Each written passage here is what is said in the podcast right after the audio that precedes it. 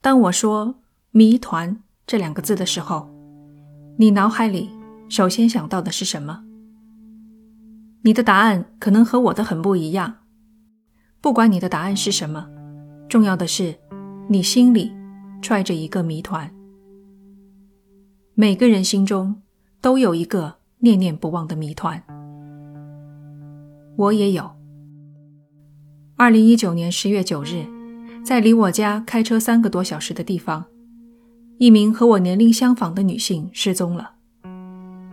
下一次得到有关她下落的消息，是警方在河中打捞她的尸体。警方很肯定她在水中，寻尸犬明确的给出了信号。但他们就是找不到他，找不到尸体，谋杀的诉讼面临巨大的困难，杀害他的凶手难以伏法。大家都知道，凶手是关在监狱里等待审判的那个人，只能是他。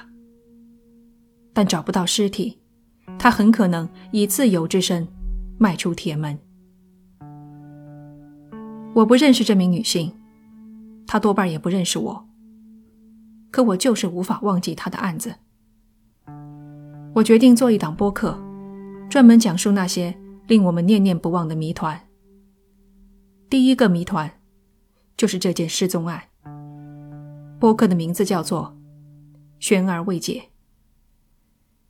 新专辑已经在喜马拉雅 FM 建立，敬请订阅关注。